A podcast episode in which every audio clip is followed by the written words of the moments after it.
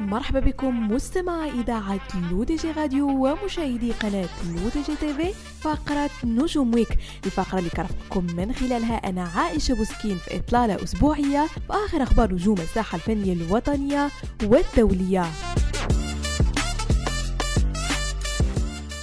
وبداية مستمعين من المغرب اختتمت بالعاصمة الرباط فعاليات مهرجان جاز شالة مساء يوم الأحد 2 أكتوبر وذلك في إطار تنظيم الاتحاد الأوروبي بالمغرب بشراكة مع وزارة الثقافة والشباب والاتصال. وعلى أنغام جاز الممزوج بموسيقى الفلامينغو أخذ الثلاثي نونو غارسيا وثلاثي زكريا دوغمي الحضور في رحلة موسيقية بديعة عبر آلة تشيلو إضافة لعرض عازف البيانو ستيفن سبايس الذي جال بالحضور الحاضرين في منطقة المتوسط مع أصوات نسوية متنوعة ومتناغمة. صاحبها عادل شرفي العازف على آلتي الناي والكمان. من الجدير بالذكر أن مهرجان شالة للجاز ينظم سنويا منذ سنة 1996 تحت شعار الجاز الأوروبي الموسيقى المغربية.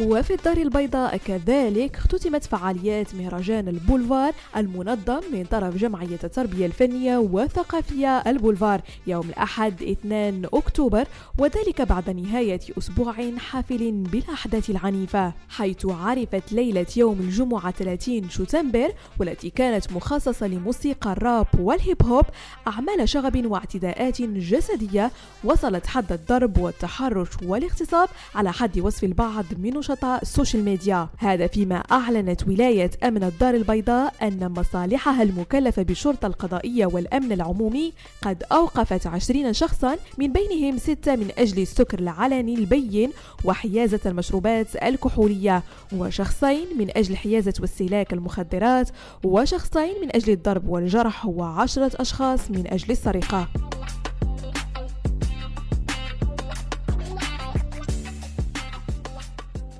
ونختموا مستمعين فقرة نجوم ويك بال Luxury Network Awards والذي حط الرحال بمدينة طنجة بعد موسكو بيروت دبي والدوحة حيث نظم لأول مرة في المغرب مثل هذا الحفل والذي عرف حضور شخصيات وازنة وسفراء عدد من الدول المعتمدين في المغرب إضافة لتكريم مجموعة من المشاهير والوجوه المعروفة مثل أسماء المنور والدوزي وأبو زعتر بهذا مستمعينا كنكون وصلنا لنهاية فقرة نجوم ويك ما تنساوش تيليشارجيو notre application l'ODG Mobile sur Android et iOS et de vous abonner à notre chaîne YouTube l'ODG TV si vous souhaitez être au courant des dernières actualités, podcasts et émissions télévisées. نضرب لكم موعد لا سيمين بروجين هادشي كامل على اثير اذاعتكم لو دي جي راديو وكذلك على قناتكم لو دي جي تي في